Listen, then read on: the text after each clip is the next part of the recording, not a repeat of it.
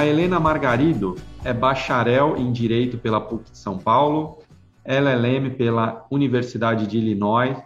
Ela começou a carreira em 2005, trabalhando em bancos, empresas de consultoria, escritórios de advogados, e eu me interessei pelo trabalho da Helena porque ela escreve, cria muito conteúdo sobre criptomoedas, blockchain, e também porque ela foi cofundadora de uma das primeiras exchanges de criptomoeda aqui do, do Brasil. Né? E o assunto que a gente vai conversar aqui é justamente sobre tokens e stablecoins. Então, Helena, eu vou pedir para você me complementar aqui, é, se tem alguma coisa de destaque que eu não coloquei aqui na, na, nessa introdução, e pedir para você falar um pouquinho do trabalho que você desenvolve hoje. Tá certo. Bom, como você disse, né, eu estou nesse universo já faz algum tempo. Eu comecei a trabalhar com criptos em 2012, né? Isso daí fui uma das primeiras pessoas do Brasil e da América Latina tanto a me aprofundar no tema, como a palestrar, fazer eventos, uma série de, de coisas e, e iniciativas relacionadas a esse setor. É, e hoje em dia, desde 2017, eu comecei, na, comecei a trabalhar como analista de criptomoedas, como researcher. Então, o meu papel é basicamente, parece pouco, né, mas tem 13 mil criptomoedas hoje, então eu pesquiso muitas criptomoedas, os projetos, vou tentando achar boas oportunidades de cripto como investimento e faço muita análise também, né? Então, hoje em dia eu sou sócia cofundadora da Monet, que é um streaming digital com conteúdo para educação financeira, e sou responsável por toda a frente de cripto aqui da Monet. Legal, 13 mil, é bastante coisa, hein? Mais de 13 mil. Bom, é, nós estamos falando do ambiente blockchain, né? ou seja, uma tecnologia relativamente nova ainda, é, foi criada para transacionar uma, uma criptomoeda chamada Bitcoin. Essa tecnologia ela foi replicada e evoluiu, né? dando origem a outras plataformas de blockchain, como a Ethereum, por exemplo, tem muitos, é, muitas outras é, outros aplicativos sendo criados aí sobre essa plataforma, né? não só a, a negociação pura de, de criptomoedas. Então, nesse sentido, Helena, eu gostaria de saber o que é um token e como se cria um token. Tá, um token, genericamente falando, ele é a representação é, de algo que te dá direito a transacionar dentro de determinada blockchain. Tá? A acepção técnica do termo é essa. Acontece o seguinte, antes, né, até o surgimento do, do Ethereum e, e algumas evoluções que aconteceram nele, a única maneira de você ter um token é se você tivesse um criptoprotocolo. Então, o criptoprotocolo precisava necessariamente amarrar a mineração com uma blockchain específica, com esse token que era emitido é, como recompensa para os mineradores. Isso dentro de um algoritmo fechado, como o do Bitcoin, como o do Ethereum, como o da Dash e de vários outros. Acontece que o Ethereum ele criou um padrão de contrato inteligente lá para meados de 2015, 2016, chamado ERC20. Esse é o nome do padrão. Né? E o que, que ele permitia e ainda permite? Que você, dentro de um contrato inteligente que roda no Ethereum, que você emitisse quantos tokens você quisesse, com o nome que você quisesse, é, e denominando o que você bem entendesse, né? E uhum. esse processo todo é, é, o processo de foi o processo básico como do nada você poderia criar uma criptomoeda na acepção ampla do termo, né? Uma, uma criptomoeda nova. Então, tokens e criptomoedas, na acepção genérica, eles são praticamente sinônimos. Né? Uhum. O que, que acontece hoje em dia? É, é, óbvio que você pode ir lá, entrar na, na, na, plataforma do Ethereum, programar um contrato inteligente e emitir um bilhão de Helena tokens. Né? Isso daí não vai valer nada. Né? A questão toda é que tem projetos tecnológicos amarrados com a criação desses tokens, e aí sim a gente está falando de inovações tecnológicas drásticas, né, que utilizaram e ainda utilizam é, esse padrão. Depois do padrão ERC20 vieram vários outros padrões de, de você emitir tokens, não só na blockchain do Ethereum, como na blockchain na, na Binance Smart Chain, como em Solana, como em outros criptoprotocolos, né?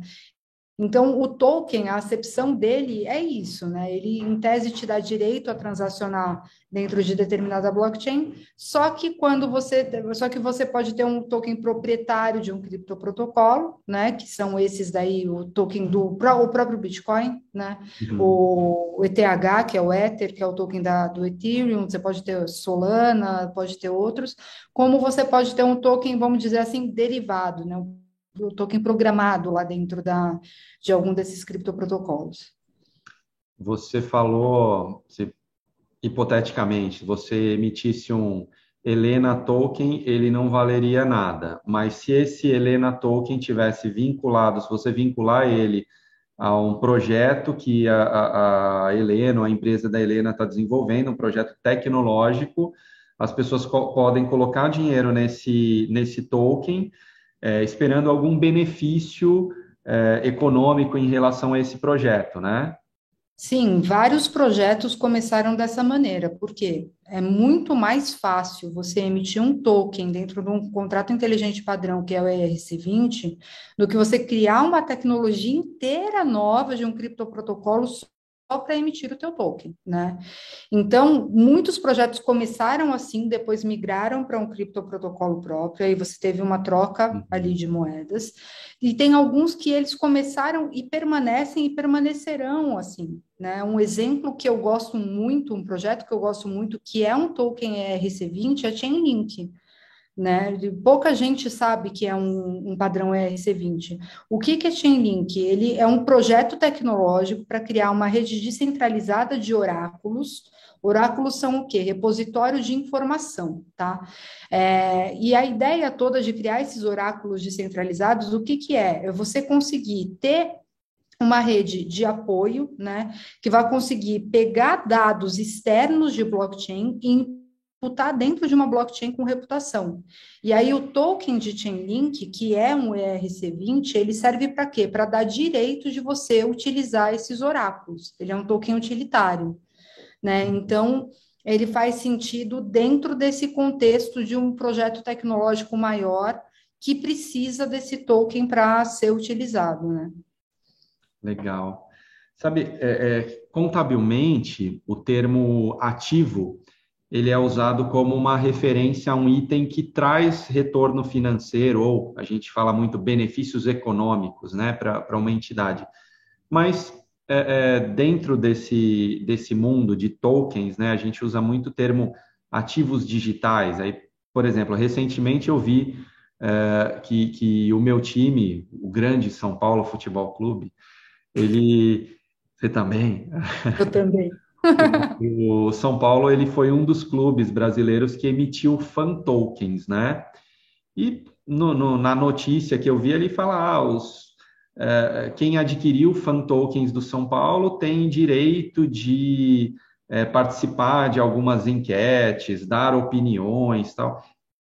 É, eu não vi nada, assim, claro que eu, eu, não estudei o projeto a fundo, eu só peguei informação que saiu na imprensa, tá? É, mas é comum isso, a gente ter ativos digitais que não que não são vinculados a retorno financeiro, como esses fan tokens. Ele travou? Ah. Travou a imagem? Ou... Ele que travou, desculpa. Tá bom. É, você estava no meio da sua pergunta. É comum a gente ter tokens que são ativos digitais? Boa, eu vou, eu vou repetir de novo, então. Então, a, a minha questão é se é comum a gente ter é, esses tokens, como os fan tokens, né? É, que não estão vinculados a retorno financeiro, tá? Que tem a, algum outro tipo de, de benefício. Eu queria que você falasse um pouquinho como é que funciona isso, se é comum? E como é que funciona isso, é, se existe um mercado secundário para esses ativos, porque de repente o fan token do São Paulo, por exemplo, ele, ele não dá um retorno financeiro, mas se eu negociar ele em um mercado secundário, talvez eu tenha um valor de revenda. Bom, é o seguinte, é, a distinção, pelo menos a distinção clássica que eu sempre utilizei de ativo para passivo, por isso que eu pessoalmente falo muito em criptoativos também. É, ativo é algo que te dá direito, algum tipo de direito, né? Seja direito de uso, direito de propriedade, de direitos, no geral, são ativos, né? Passivos são obrigações. Né? Então, dentro desse contexto, tokens podem ser classificados como ativos porque eles sempre vão te dar direito a alguma coisa. Pode ser direito de utilizar determinada blockchain, mas você tem esse direito. Né? E aí você tem a acepção econômica de quanto vale esse direito, e é, aí você entra na questão toda de precificação dos tokens, das criptomoedas e tudo mais. Pois bem, Dentro, do, dentro do, do, dos tokens e das criptomoedas, você tem a possibilidade delas terem um valor econômico, como, é, na verdade, assim, é a mesma coisa, de, é, é, muito parecido, né? não é a mesma coisa, mas é muito parecido com uma ação. Né? Você tem o, a acepção econômica dela, geralmente quem vai dar isso é um mercado, porque a gente está falando de um ambiente totalmente descentralizado e não regulado, né? você não tem um balanço por trás de uma criptomoeda para você conseguir achar o fair market value dela, é, é bem mais complexo que isso. No Bitcoin dá para ver o custo de mineração, no Ethereum até o momento que ele passar para o Proof of Stake também dá para ver custo de mineração e algumas outras variáveis, mas em algumas criptos não. E aí você tem outras variáveis para determinar o valor econômico daquilo. Pois bem, isso é o direito econômico que você tem sobre aquilo, tá? O direito econômico quem vai te dar é o mercado. Você também tem direitos políticos, né? Você pode ter direitos políticos.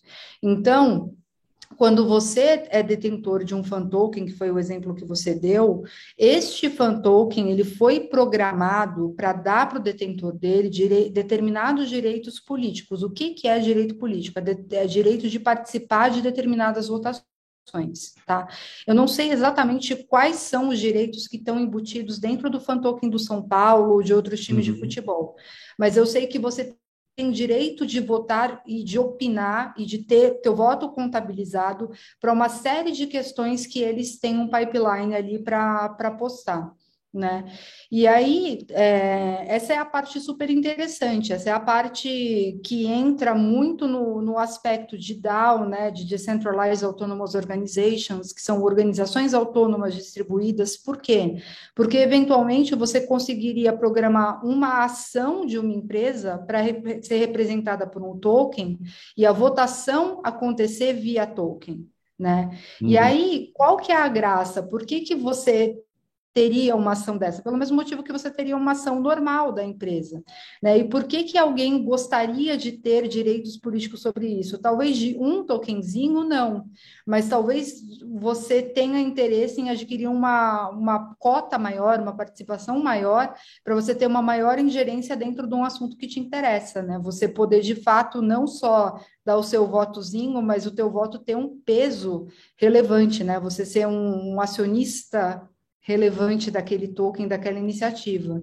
Então, é, eu acho que, assim, dentro desses fan tokens, a, a, minha opinião é que a grande valorização deles acontece, né, em muitos casos na, na listagem dão uma supervalorizada. Não sei se você chegou a acompanhar algumas, alguns outros lançamentos na Binance, do Porto, acho que do Milan, se eu não me engano, deram uma paulada. É, eu acho que, primeiro de tudo, vem a precificação do mercado secundário daquilo lá como um souvenir mesmo, algo do teu time para você levar um item colecionável. Né? Mas, em segundo lugar, podem vir essas questões de governança, que são importantes de, dependendo do tipo de assunto que você pretende abordar dentro desses projetos. Então, pode ser bem interessante o futuro daqui para frente por conta dessa, dessas questões. Legal. Isso que você falou sobre uh, uh, essa tokenização de ações, né, de, de ativos financeiros. É, você já viu é, algum projeto sobre isso aqui no Brasil ou em outros lugares do Brasil, de tokenização de, seja de ações, de debêntures ou de outros títulos né, de ativos financeiros? Já, já. Existe, inclusive, um grupo de estudos bem forte e ativo aqui no Brasil, no sentido de, de, de dessas iniciativas de tokenização de valores mobiliários, né? Uhum. Porque a partir do momento que você consiga ter isso no ambiente tokenizável, você tem um mercado descentralizado que funciona 24 horas por dia, 7 dias por semana, né? E um mercado secundário global, imediatamente. Né, ao passo que, se, enquanto você está negociando ações da B3, você tem de segunda a sexta-feira, da abertura até o fechamento, e é só negociado no Brasil e tem todas as regras para isso. É óbvio que quando a gente está lidando com ambiente regulado, não é simplesmente você falar, ah, agora uma ação minha da Vale vale, uma ação minha da Petrobras, vai, só para não dar redundância, uma ação minha da Petrobras vale um token e tomem, negociem aí. Não é fácil assim, né? Você uhum. tem uma série de, de legislações que precisam ser seguidas para isso tomar forma da maneira como o regulador exige. Mas existem várias iniciativas no Brasil e no mundo é, sobre tokenização de valores mobiliários, sim. E, e aí sobre tokenização de ativos no geral também. Tá? E aí eu estou falando de tokenizar porco, tokenizar soja, tokenizar, enfim, o que vocês quiserem, né? É, às vezes faz muito sentido dentro de um projeto projeto, e aí vai depender muito do projeto e do racional econômico que está amarrando aquilo tudo, a forma como aquilo é conceituado e estruturado. Já vi projetos de tokenização de imóvel no Brasil e fora, tem inclusive uma startup, a Real.io, se eu não me engano, que só se dedica a isso, né? E tem, tem assim, o céu é o limite quando a gente está falando de tokenização para um usuário, você acha que é, é, é fácil fazer isso? Vamos pegar um exemplo aqui. É, quando eu estava conversando com o um professor do INSPER sobre blockchain, em uma dessas gravações, o Raul Ikeda, estava conversando sobre blockchain, aí ele, é, é eu estava com alguns instrumentos musicais assim no fundo, aí ele deu o exemplo de tokenizar o, um baixo que eu tinha. Então, supondo que eu tivesse um instrumento musical raro, né, e eu decidisse tokenizar esse instrumento. É, você sabe se esse, processo é algo simples? Uma, uma, um, um simples mortal consegue fazer isso? Ou é algo que eu precisaria de um especialista para me ajudar a fazer?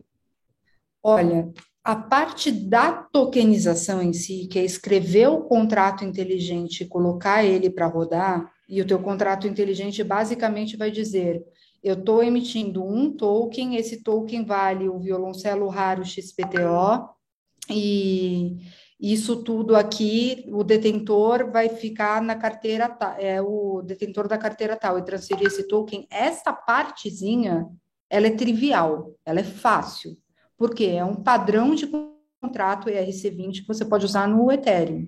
Né? Uhum. Agora, tem formas mais complexas de fazer isso do ponto de vista te tecnológico, por exemplo, a gente está falando de um item que é um item raro e um item único, né? Então, talvez a melhor maneira de emitir isso não seja no padrão RC20, seja em outro padrão de emissão de NFT. Então, talvez a melhor forma de tokenização disso seja emitir uma NFT desse violoncelo, beleza. Só que daí para você lançar isso no mundo real, né?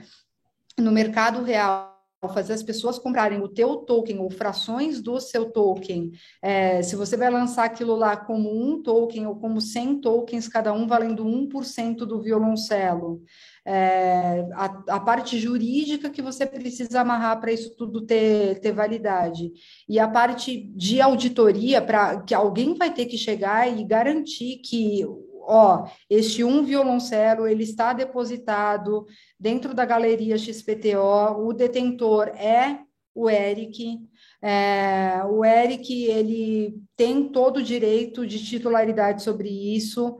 É, este titular ele decidiu emitir esse token para aferir isso é uma auditoria né, específica. Então todos esses passozinhos para você tirar isso do mundo das ideias e uhum. fazer o teu token de fato ser percebido pelo mercado como algo incrivelmente sério e a percepção de quem está comprando um token ou um pedaço dele, né? Porque você pode quebrar em N casas decimais. É, de que está comprando aquele ativo raro é um caminho ainda relativamente longo. Então, não é que um Hellis mortal não possa fazer isso. Eu acho que todo mundo tem capacidade para fazer isso, mas não sozinho. Eu acho que você precisa de vários expertises aí é, unidos para colocar um projeto desse de pé. E geralmente é assim que funciona. É até para dar confiança, né? O, Exatamente. Só, só vou, vou, fazer um parênteses aqui com você, usou a, a sigla NFT, né? NFT está se referindo a token não fungível, né?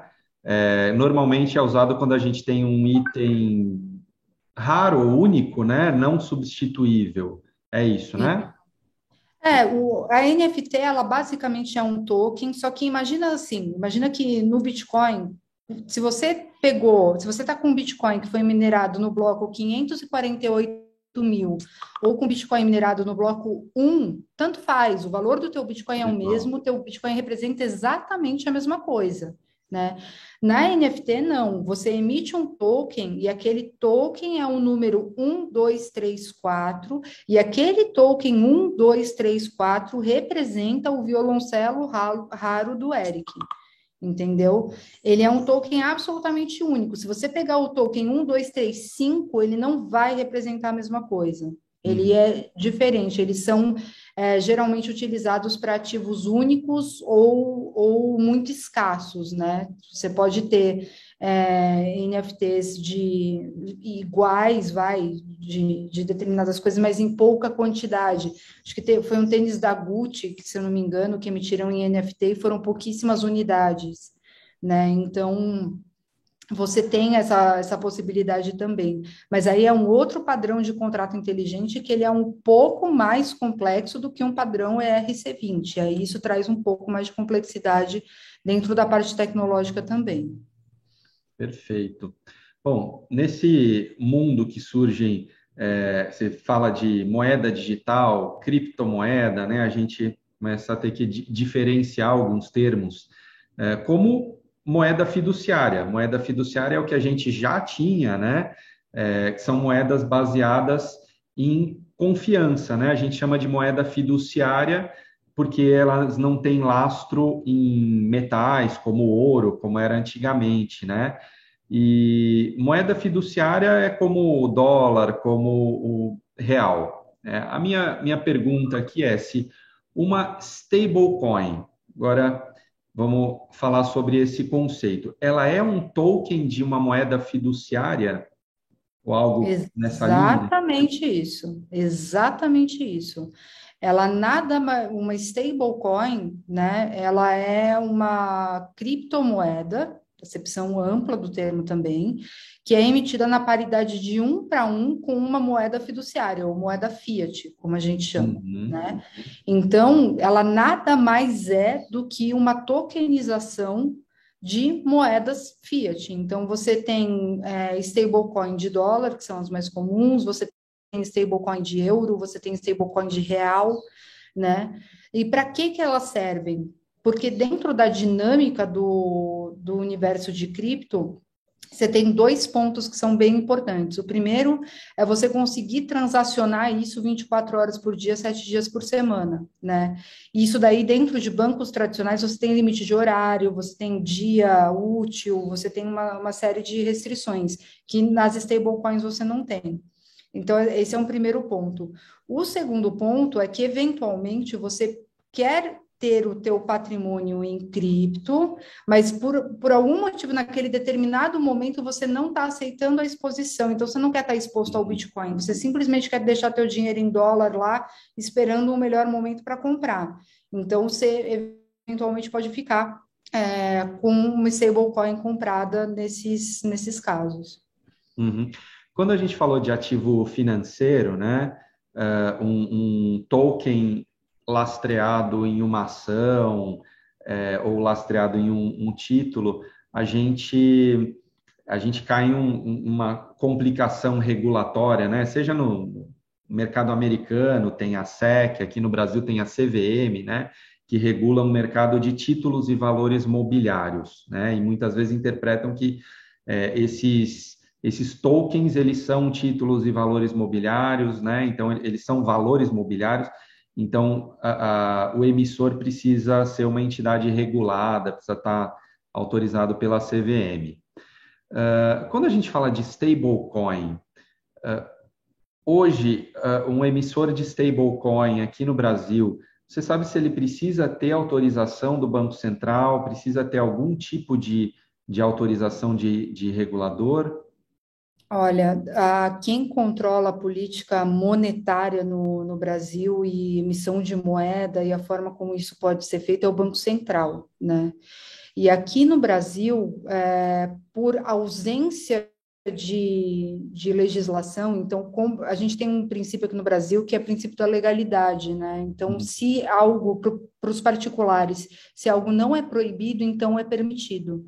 Como a gente não tem nenhuma legislação aqui no Brasil que proíba você fazer esse tipo de, de tokenização, então, ao meu ver, ela é permitida, né? Tanto é que a gente tem um caso aí de um stablecoin de real que está rodando, está inclusive listada na Crypto.com. Nos Estados Unidos, essa questão é muito mais delicada, né? Você tem uma série de, por exemplo, no, nos Estados Unidos teve uma época que a Disney quis emitir o Disney Dollar. Eu não sei se você sabe desse caso. É, e eles queriam colocar uma notinha para ser a moedinha usada dentro do parque. Eles foram proibidos de fazer isso, porque nos Estados Unidos você tem uma legislação muito mais rigorosa e específica sobre a forma como o dinheiro é emitido, né? É, tanto é que agora, nesses processos de aprovação de ETF, uma da, um dos itens que a SEC está levantando como item preocupante nos Estados Unidos é exatamente a questão do Tether. E aí o Tether, para quem não sabe, é a maior forma de stablecoin, é a maior stablecoin que existe, que é com paridade no dólar. Né? E não é emitido por nenhuma autoridade central nos Estados Unidos, muito pelo contrário, é uma fundação privada né, que toma conta disso tudo. Então, é, depende de cada país, cada país tem a sua regulamentação específica a respeito desse assunto. Aqui no Brasil, a gente não tem restrição mas também é, precisa se tomar bastante cuidado né, com, com essas formas de, de, de token, porque no fim das contas você está sujeito àquela empresa que diz que está emitindo na paridade de um para um, então você está sujeito ao fato dela ter todos aqueles reais depositados uhum. em caixa para fazer jus às obrigações dos tokens que foram emitidos, né? É, aqui no Brasil a gente tem algumas coisas interessantes, né? É, que até nem, nem, nem todas as iniciativas rodam em blockchain, tem coisa é, é que, que, que, independe de tecnologia, né? Mas a gente tem é, algumas comunidades que circulam moeda própria, né?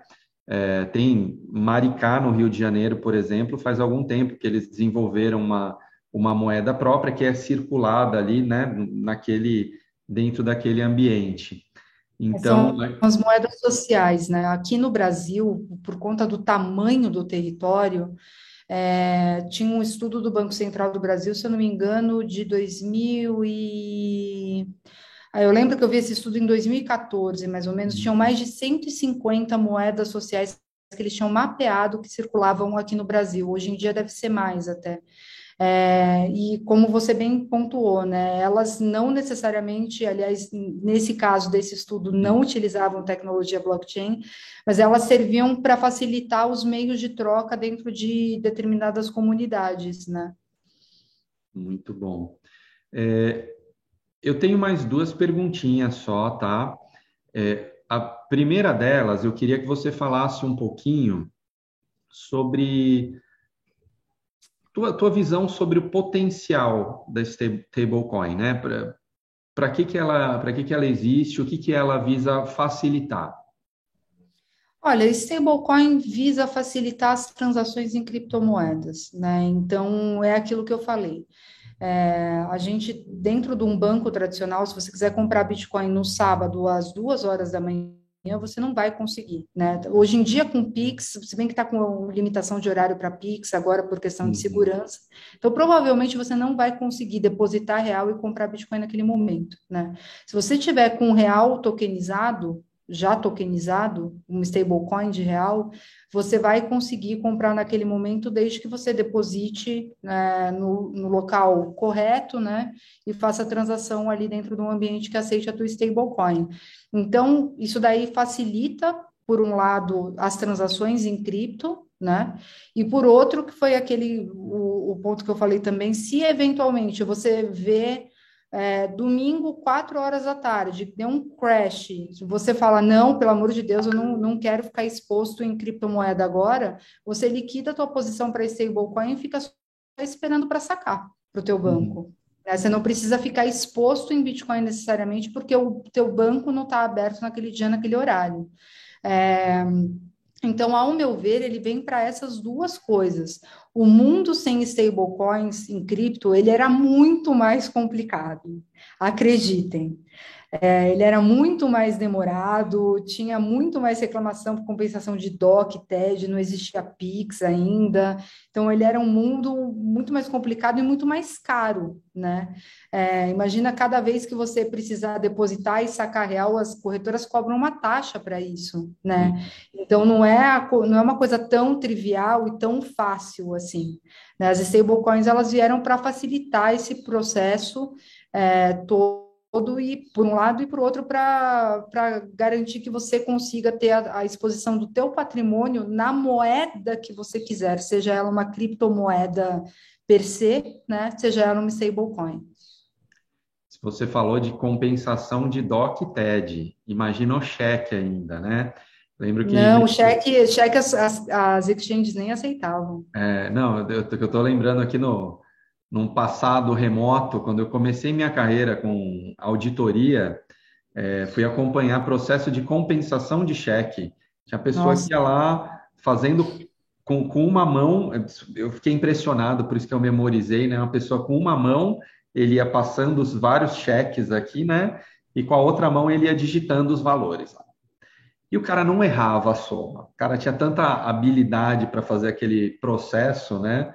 E conversava comigo ao mesmo tempo. Conversava, fazia a soma com uma mão, passava os cheques com a outra mão, né? processo completamente artesanal que, é, que a gente tinha. Uh, vou te fazer mais uma pergunta, que é sobre o, o, a Central Bank Digital Currency, ou CBDC. É, a gente tem visto todos os dias, praticamente, tem saído alguma notinha aí na imprensa falando do real digital. Né? Eu queria saber a sua visão sobre a CD, CBDC, especialmente sobre o real digital, tá? Porque, é, é, assim, eu vejo, de um lado, o, o Banco Central é, falando de aspectos positivos né, do, do real digital, e eu imagino que tenha muitos aspectos positivos mesmo. E de outro lado, vejo alguns analistas, mas aí, assim, você tem um viés dos dois lados, né? Tem o Banco Central dourando a pílula do lado do, do regulador e tem o lado mercado, algumas, é, é, a, a, alguns participantes do mercado que podem perder mercado, né? Algum é, participante de banco tradicional falando, olha, o, o, essa moeda digital emitida por banco por bancos centrais ela é ruim porque ela trava um monte de coisa, ela dá uma liberdade para o banco central de criar taxa de juros negativo, de criar moeda. É, pelo, pelo gesto aí, acho que é, é, é, nessa. Porque hoje, hoje o Banco Central já pode fazer essas coisas, ele já tem o sim, controle sobre a moeda sim. fiduciária, né? Exatamente. Eu queria que você falasse um pouquinho sobre eu acho que eu acho que as CBDCs no mundo todo, eu acho que elas são um caminho inevitável. E eu vou explicar o porquê. Quando você tem uma transação de dinheiro, cash, né, dinheiro físico, você não tem um carimbo ali na transação. Você não sabe que se foi da Helena para o Eric, do Eric para o João, do João para o José. Você não sabe nada disso, né? A partir do momento que você jogue isso dentro de um ambiente digital e mais com tecnologia de blockchain, por que, é importante a tecnologia de blockchain? Para você ter uma base de, de dados que seja pública, auditável e principalmente imutável, que você não tenha um, um, ente central que consiga desfazer ou deletar ou apagar é, uma transação que aconteceu ali. Esse tipo de, de controle, né, quando você está falando de lavagem de dinheiro, ele é absolutamente fundamental. Absolutamente fundamental. Se você souber sempre que tem, todas as transações têm origem e destino e você conseguir rastrear quais que foram, você não precisa saber quem é o dono da carteira na, na hora que você olha na blockchain, mas na hora que vai surgir uma investigação, uma auditoria, uma apuração de contas, o que quer que seja, você conseguir rastrear isso daí, determinar a origem do dinheiro, olha, tá aqui, tá vendo? Saiu do político corrupto A, foi para essa carteira, depois para essa carteira, depois para o político corrupto B. Uhum. É, é, absolutamente fundamental, fundamental. No, tinha umas estatísticas do FMI no ano de 2016, que foi quando eu fiz meu último TED Talk, é, de que se a corrupção fosse um país, ele seria a sétima economia do mundo. Né? Como que isso pode ser concebível? Então, assim, é, eu acho que é absolutamente um caminho sem volta. Eu acho que a partir do momento que você tem tecnologia suficiente, confiável, para se adotar uma iniciativa dessas, eu acho que bancos centrais do mundo inteiro vão ter interesse e vão acabar adotando. Né? Acho que esse é um primeiro ponto. Qual que eu acho que vai ser o grande, é, o grande entrave para isso? Eu acho que vai ser a adoção da tecnologia pelas pessoas, porque na hora que você está do lado de uma população ribeirinha aqui no Brasil, ou de alguém que está marginalizado aqui no Brasil, como que você vai exigir que o cara tenha um smartphone com acesso 4G para conseguir transacionar tudo online? Você não tem como exigir isso das uhum. pessoas. Né? Então, é, eu acho que o processo de transição do processo do, do, do, dinheiro em papel ele vai acabar acontecendo por conta de uma necessidade, é, um nível, assim, eu não, não tenho mais estudos sobre o nível de corrupção atual, mas com o Covid, com esse monte de exceção, impressão de, de exceção de conta pública, é, pressão de dinheiro, etc., isso daí deve estar descontrolado, absolutamente descontrolado. E é, é, um sistema incrivelmente mais eficiente do que o sistema atual que a gente tem. É óbvio que a gente tem interesses contra isso, né? Hoje o banco está feliz por quê? Porque o dinheiro que você deposita nele, ele pega e, em nome próprio, ele empresta isso para outras pessoas a juros. Uhum. Ele, em nome próprio, deposita no Banco Central compulsório e fica emprestando todo o resto que não é compulsório para as pessoas a juros. Né? Como que isso vai acontecer dentro de um, de um ambiente onde tudo isso esteja digitalizado? Como é que você vai, vai passar é, eu acho que dá para acontecer, na verdade. Eu acho que dá para continuar o mesmo sistema horrível que a gente tem hoje, mesmo com, com uma moeda nacional tokenizada, tá? É, mas eu acredito que eles têm sim grandes preocupações, porque o receio deles é que se mexa nessa estrutura onde, de, do jogo, né, onde eles sempre estão ganhando. É, você tem, você tem esse tipo de interesse, você tem interesse de quem rouba, corrompe, né, recebe dinheiro, dinheiro por corrupção, é, de quem não faz tudo certinho. Então, você tem esses interesses que, infelizmente, existem, né? E de pessoas poderosas. Então, é normal que se criem falácias aí para uhum. tentar contornar o assunto. Mas eu acho que é um caminho sem volta. Eu acho que é questão de tempo para isso tudo ser adotado. Perfeito. Helena, muito obrigado. Foi muito legal a conversa eu, cada conversa dessa eu, eu aprendo um pouco mais.